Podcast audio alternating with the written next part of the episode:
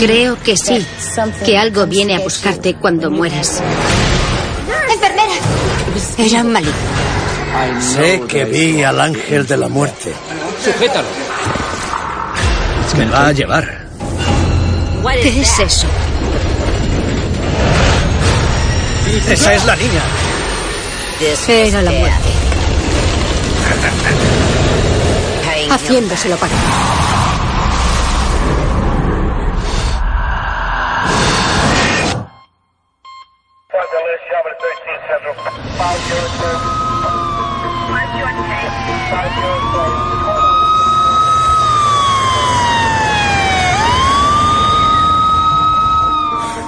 Dicen que los profesionales sanitarios son los peores pacientes.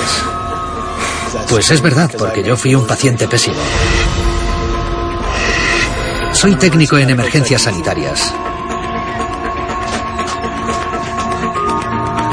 Hacía poco que me habían realizado un bypass gástrico. Y algo no iba bien. Entré en el hospital. En mi trabajo siempre entro andando. Pero esta vez iba en una camilla con los pies por delante.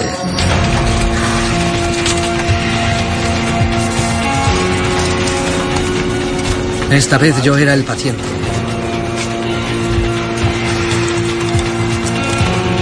Me metieron en la UCI.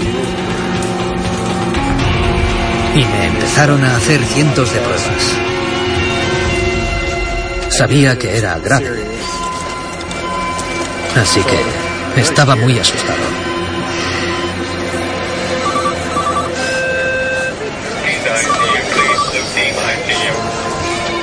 Cuando fui a verlo por primera vez estaba muy disgustada. Allí estaba mi marido, un hombre fuerte que normalmente cuida a los demás, indefenso. Disculpe, ese es mi marido. ¿Qué le pasa? El médico me dijo que tenía un fallo renal. Como mujer de técnico sanitario, sabía que un fallo renal no era nada bueno.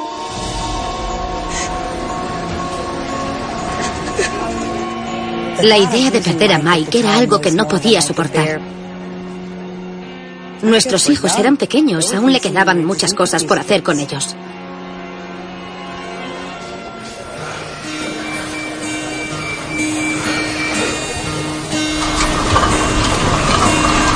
El día de los caídos, mi padrastro, Derry, tuvo una hemorragia cerebral masiva. En cuanto llegamos al hospital, se pusieron a tratarlo inmediatamente.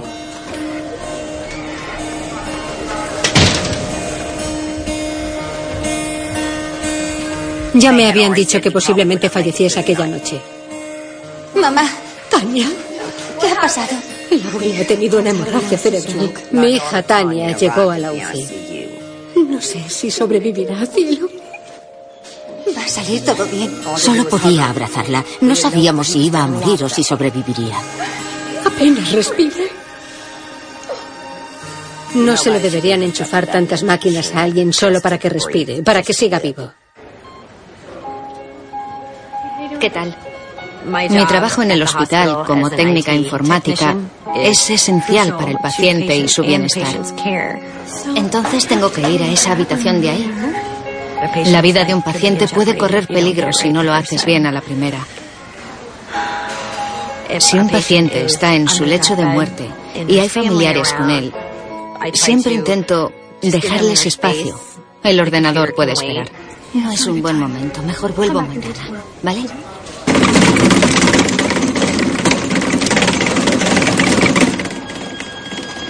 Suelo trabajar sola por las noches.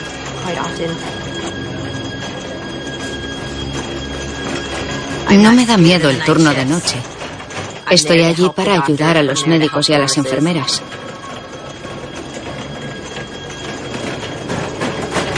Como tengo el despacho en el sótano, cerca del depósito, suelo ver cadáveres. Esa puerta está cerrada normalmente, pero de vez en cuando entreves algo de lo que hay en el depósito y puede ser bastante desagradable. Era la peor hemorragia cerebral que existe. Gracias. ¿Cómo está? ¿No mejora? Los médicos le abrieron un agujero en la garganta y le pusieron un tubo. Parecía muerto. Creo que los médicos nunca pensaron que fuese a despertar.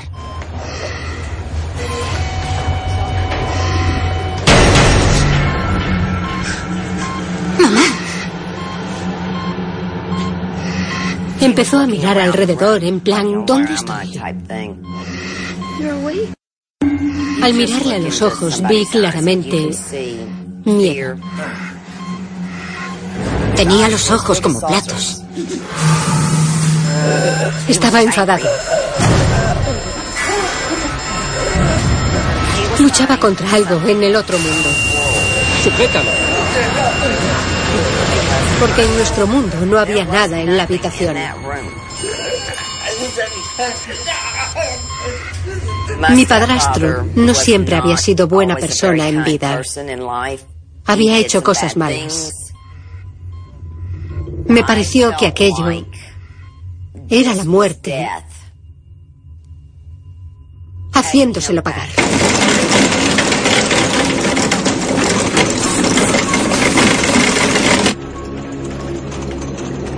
Me llamaron para que fuese a cambiar un ordenador en un quirófano.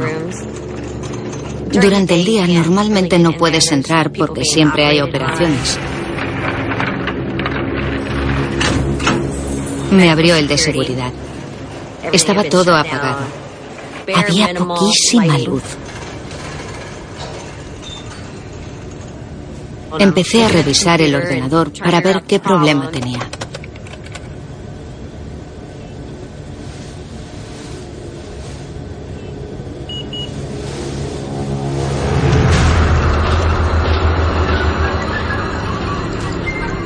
Algo me llamó la atención. Hola. No sabía qué era. ¿Hay alguien? Solo quería hacer mi trabajo y hacerlo bien.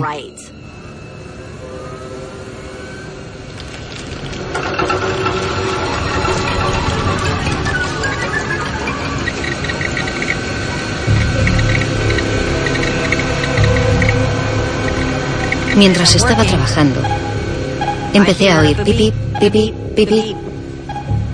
Si aquello no salía del ordenador, ¿de dónde venía entonces?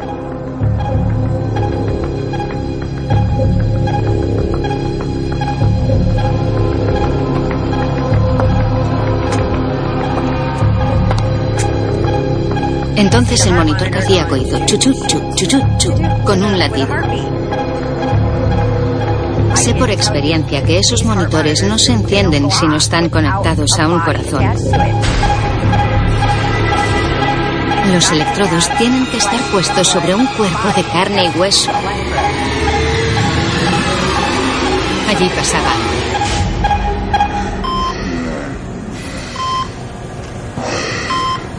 Seguía en la UCI.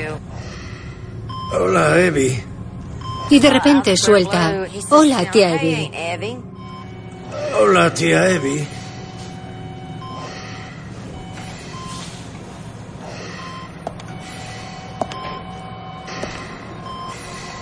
Entonces miré alrededor y no había nadie más que nosotras dos.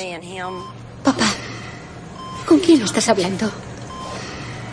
Tío Bob. ¿Cómo va el jardín?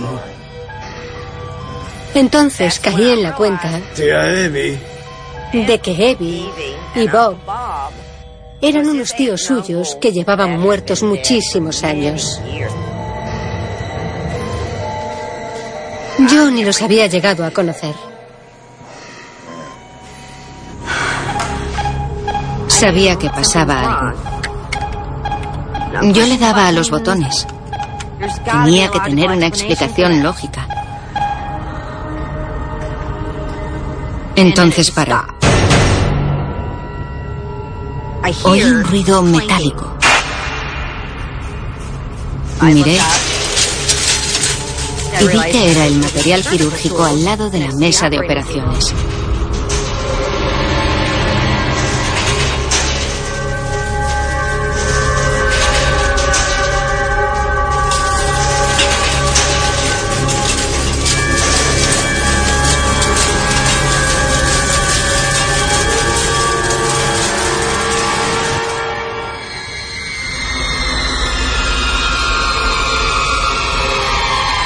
Había estado tan asustada en mi vida.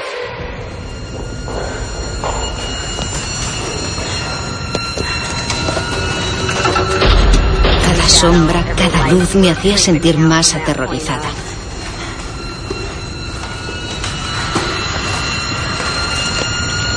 No quería seguir allí. Quería acabar mi trabajo e irme a casa.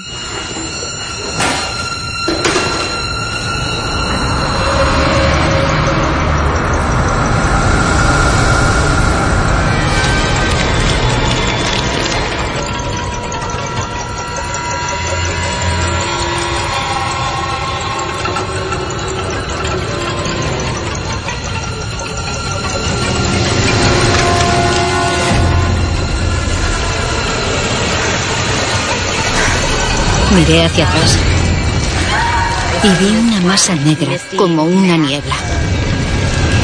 ¿Qué es eso?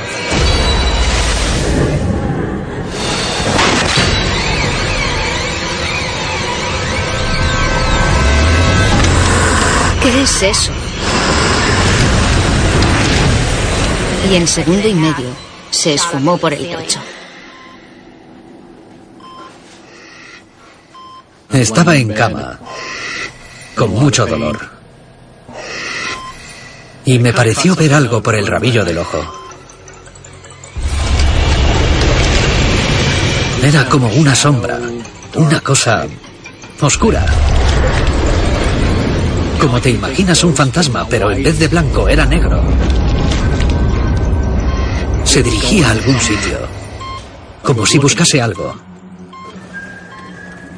Tranquila. Mi madre estaba hecha polvo, agotada. Le dije a mi madre que ya entraba yo.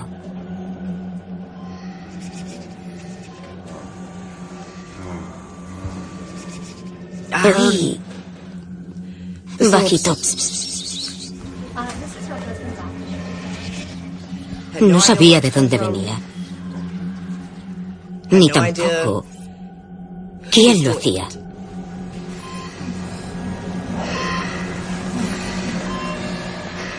¿Darrell? Le oí mascullar algo. ¿Estás bien? ¿Darrell?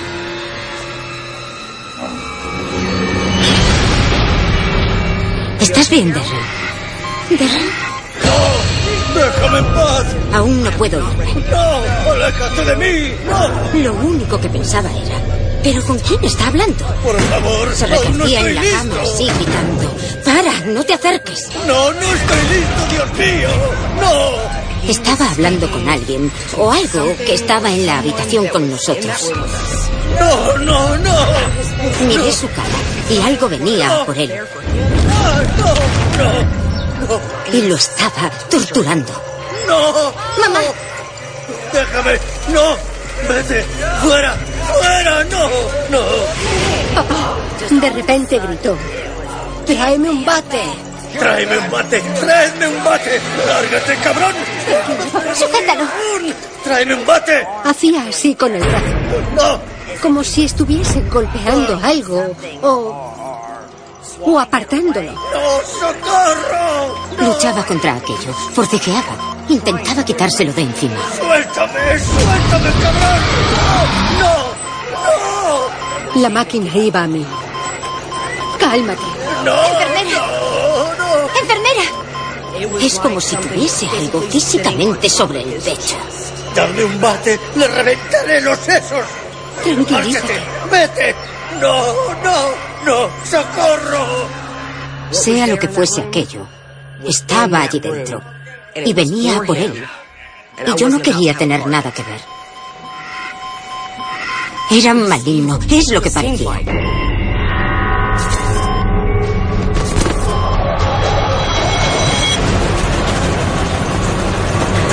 Salí del quirófano. Doblé la esquina y empecé a correr por un pasillo vacío y oscuro.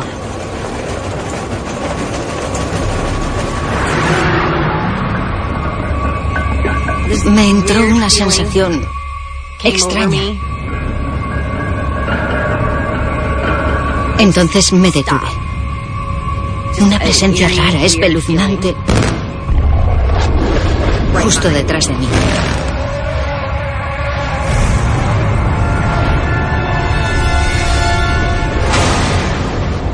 Estaba tremendamente aterrorizada.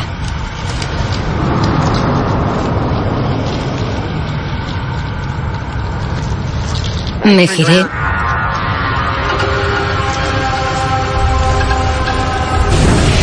Y aquella niebla negra, aquella silueta negra empezó a acercarse a mí.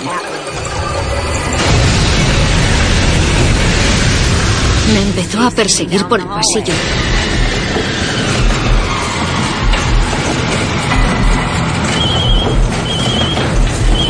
Al doblar la esquina, me empezó a sonar el móvil. Cogí el teléfono. Diga.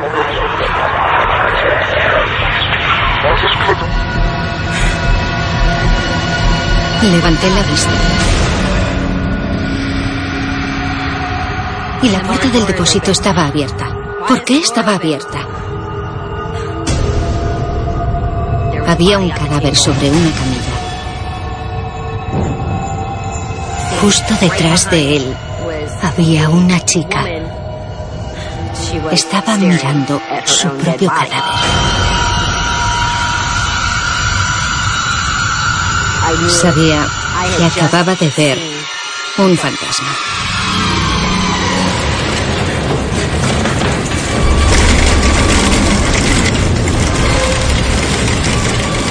Quería largarme de allí.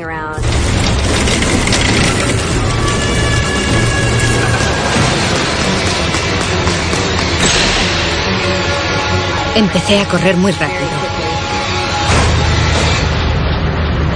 No me podía creer lo que acababa de ver. Me paré al final de la rampa. Me faltaba el aire. Aquello fue lo más aterrador que he visto en la vida. Si hablas de cosas como estas en un hospital, lo primero que hacen es llevarte al psiquiátrico.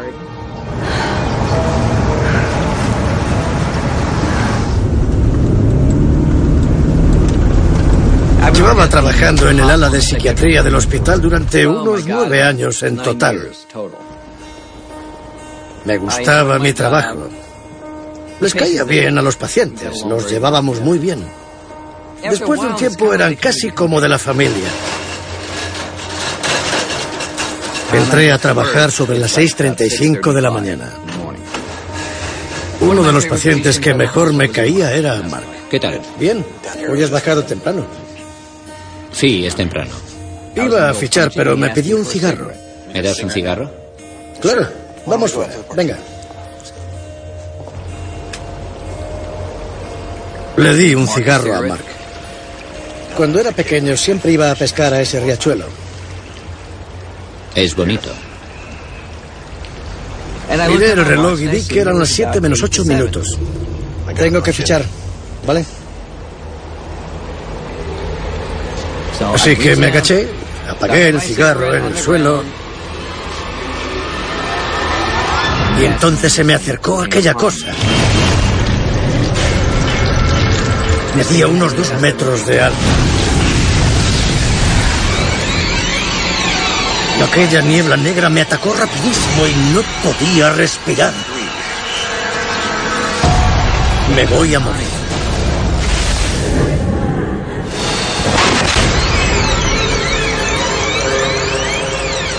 Como si me apretasen el corazón. Noté cómo me iba.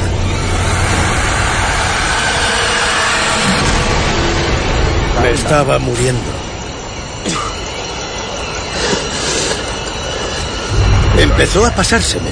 Ya podía respirar. Y cuando por fin se me pasó del todo, me volví hacia Mark. ¿Cómo? Mark no estaba. Estaba allí y de repente ya no. Lo único que vi allí suyo fue el cigarrillo que estaba fumando. Pensé que igual Mark había ido a pedir ayuda porque Así era él. Así que entré. Y nada más hacerlo, una enfermera del turno de noche me dijo que parecía ser que había muerto uno de los pacientes. Sí, claro que puedo ayudar.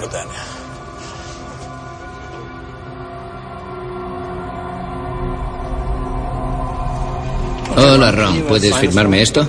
Sí, claro. El médico me pidió que le firmase el documento de identificación del paciente. En él pude leer claramente que la hora aproximada de la muerte había sido las seis y media de la mañana. Firmé y el médico me dijo... Tienes que ver el cadáver. Tienes que ver el cuerpo, Ron. Lo siento, doctor.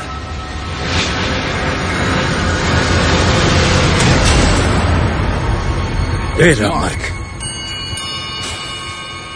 No puede ser, no puede ser. Mark murió de un infarto fulminante. Había muerto a las seis y media y yo había estado con él fuera diez minutos antes fumando un cigarro. No puede ser. Hace diez minutos estábamos juntos en la parte de atrás fumando. Ron, lo siento mucho. Sé que no había estado hablando solo, había estado con él. Él estaba allí físicamente. Es imposible estar en dos sitios a la vez.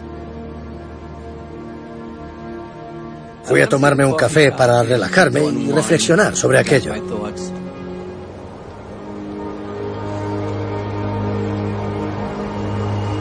Vi que venía el cura. Hola, Ron. Y le dije, padre, ¿tiene un minuto? Claro. Vamos. Lo que le voy a contar le va a parecer difícil de creer. Dígame qué está pasando. Necesito saberlo. Acababa de fumarme un cigarro con él. Así que le conté que había estado fumando con Mark fuera. Me dijo que cuando Mark había muerto yo había sentido parte de su infarto. Sentiste su dolor. Me dijo que era un hecho poco común, pero que aquello que me había atacado es lo que llaman en la Iglesia Católica el ángel de la muerte. Ron ha sentido la muerte. Y venía de Mark. Creo que la persona con la que hablé fuera era el espíritu de Mark. Aquella niebla que vi iba a por Mark, no a por mí.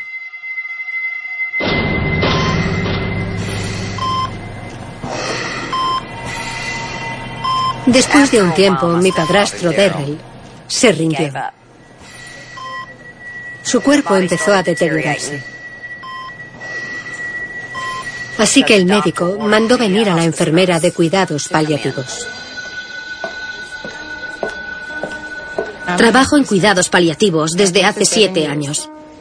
Buenos días. Mi trabajo puede ser muy duro. Pues además de cuidar al paciente que está muriéndose, también hay que ayudar a sus familiares. ¿Priscila? Sí, Hola, soy Vicky. encantada. Recuerdo el primer día que entré en aquella habitación. Vi a Darrell en la cama, muy enfermo. Ahora ya me ocupo yo de él. ¿Puede irse a descansar? Vale. No le conté nada a Vicky de lo que había estado pasando, porque tenía miedo de que o bien se fuese o bien me mandase al manicomio. Gracias. De nada. Lo primero que tenía que hacer ella era descansar. Me tocaba a mí cuidarlo. Vete. No. Déjame. No. Estábamos solos, Darrell y yo. No. Fuera. Déjame. Déjame en paz. Parecía que estuviese luchando con algo. Pensé que quizás era uno de esos pacientes que no iban a tener una muerte dulce.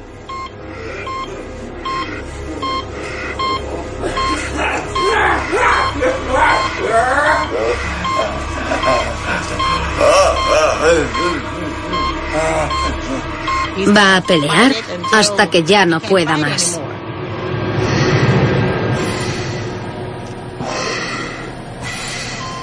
Estaba sentada leyendo un libro.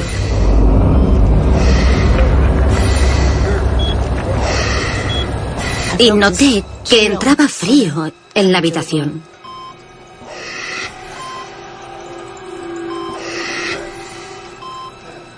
Cada vez hacía más frío.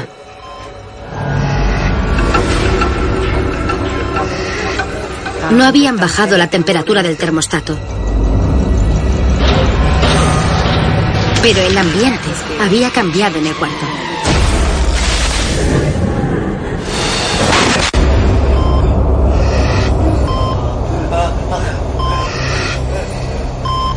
Tenía erizado todo el vello del cuello y de los brazos. Y noté que alguien había entrado en la habitación.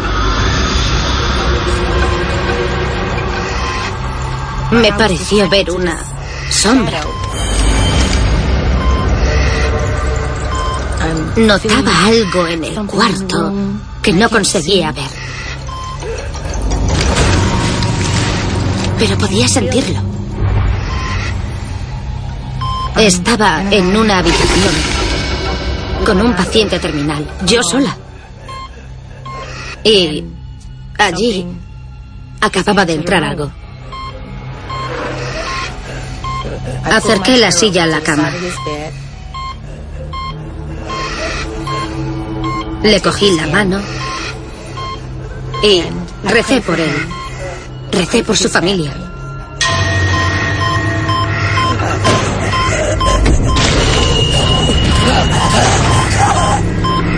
Él estaba luchando contra algo. Como si intentara quitarse algo de encima.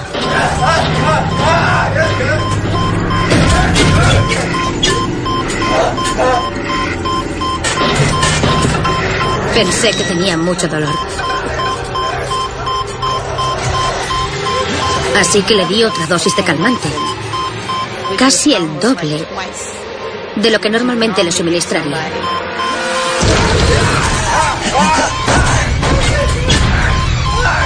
En lugar de calmarlo, empezó a mover más la cabeza y los brazos. Nunca había vivido algo semejante a aquello. El Señor es mi pastor, nada me falta. Saqué la Biblia. Me pareció que podía sernos de ayuda a mí y a Devil en ese momento. En verdes praderas hace descansar. No sé decir si era un demonio o un fantasma. Aunque camine por el más oscuro de los valles de la muerte. Pero sé que allí había algo. Me ha ungido con perfume. Que no podía ver. Y habitaré en tu casa, Señor, por siempre. Y que había venido a por él.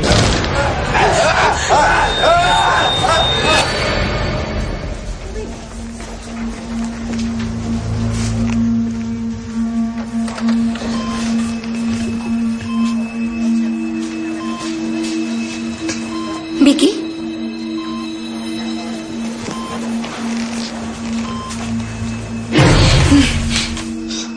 ¿Estás bien? Sabía que teníamos que hablar.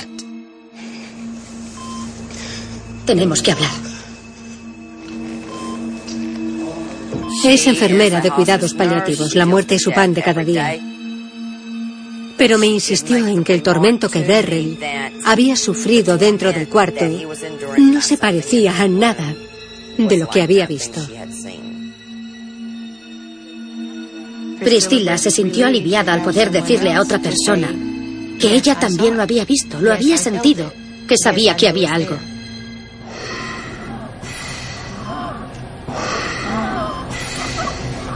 Seguía en cuidados intensivos y aún tenía muchísimas molestias.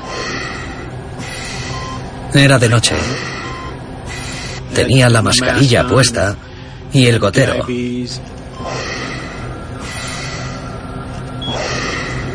Y de repente vi una sombra. Cogió forma física como... Estaba entrando en mi cuarto. Sentí que no podía respirar. Apreté todo lo que había para llamar a las enfermeras, pero... Lo único que entró por la puerta fue esa silueta negra. Yo solo pensaba... Me va a llevar. Cada vez estaba más cerca y empecé a ver todo borroso. Por el rabillo del ojo vi una figura. Era una niña. No sabía por qué estaba allí. Me costaba respirar. Estaba asustado, muerto de miedo.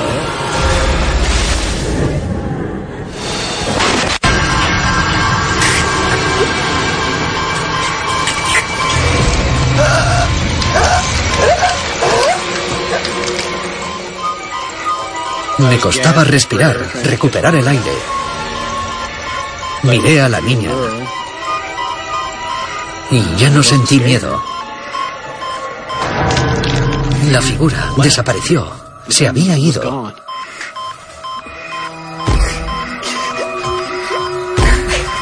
Me golpeé el pecho.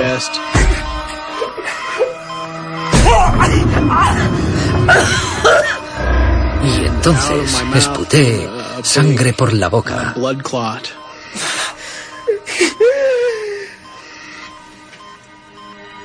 Probablemente es lo más cerca que he estado de la muerte.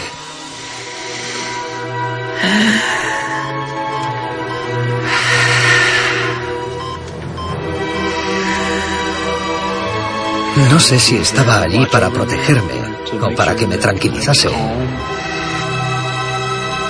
Me miró y sonrió. Y luego dijo...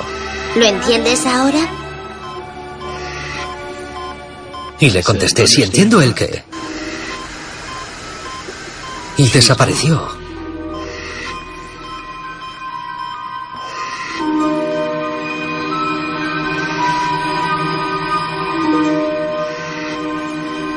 Soy técnico sanitario y sé la diferencia entre una alucinación y la realidad. Y aquello fue real.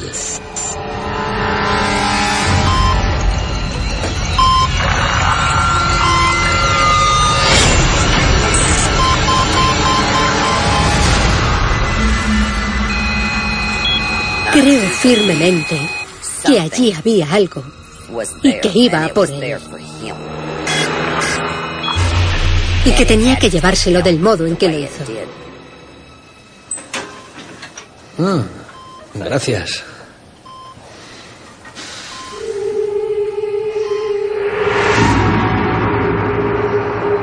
Y de repente volví a ver a la niña. Otra vez en mi cuarto, al lado de mi cama. ¿Te has perdido? ¿Qué haces aquí? Cuando entré en la habitación esa mañana, pensé que estaba hablando solo. ¿Va todo bien? ¿Con quién hablas, cariño? Pues con esa niña. ¿Qué niña? Aquí no hay ninguna niña. Volví a mirar hacia la silla y ya no estaba. Aquí no hay ninguna niña. ¿Tú ves a una niña? Yo lo único que veía encima de aquella silla era mi bolso. Cariño, ve a mirar en el pasillo. ¿Qué? Tenía que estar en algún sitio. Vale.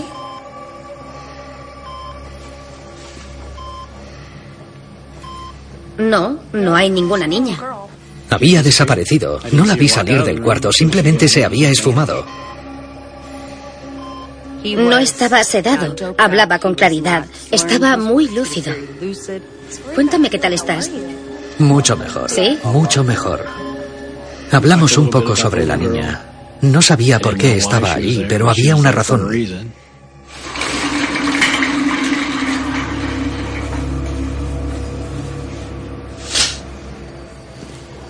A la mañana siguiente, cuando entré y vi su mirada,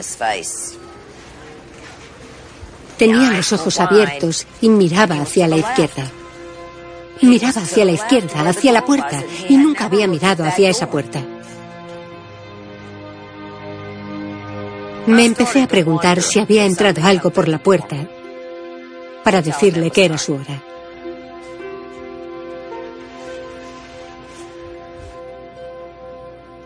Le toqué la cara y estaba helada. Me di cuenta de que había muerto. La muerte se le apareció, algo se le apareció. De repente, llegó tu hora.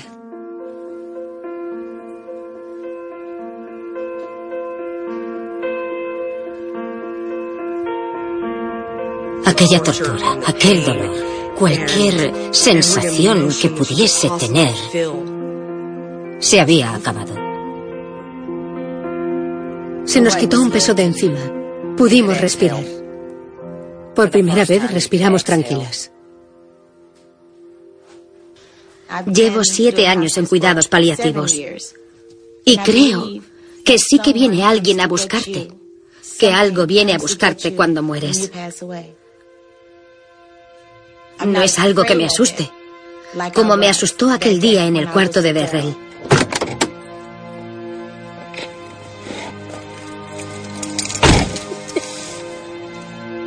Muchas veces cuando muere un paciente llego al coche y me pongo a llorar como un bebé.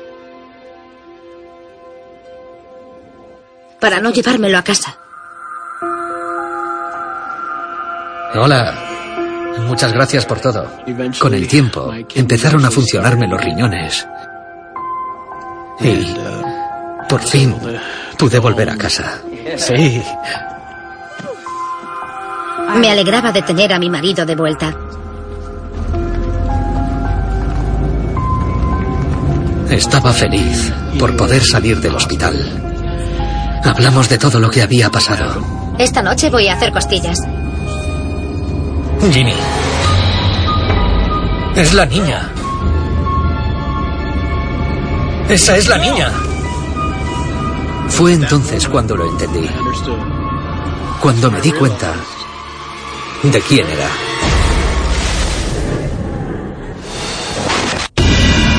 Ginny, es la niña. Fue entonces cuando me di cuenta de que era una niña a la que había atendido cinco años antes, en una emergencia a la que había acudido. Estaba inconsciente. No respiraba. Hice todo lo que pude para salvarla. Pero falleció. Era ella. ¿En serio? La niña de la habitación. La niña del hospital era la misma a la que había intentado ayudar hacía cuatro años. Aquella niña que había visto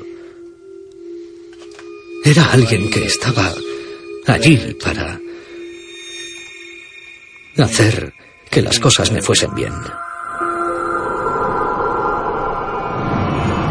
Una especie de ángel de la guarda.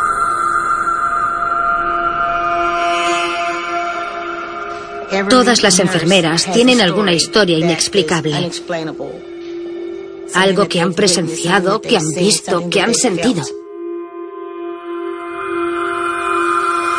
Sé que vi al ángel de la muerte delante de mí. Lo puedo jurar sobre la Biblia, un detector de mentiras, lo sé, sé que existe. Y está ahí fuera. Nos callamos estas cosas porque nos jugamos mucho. La gente no va a ir a un hospital en el que se diga que pasan todo tipo de cosas raras.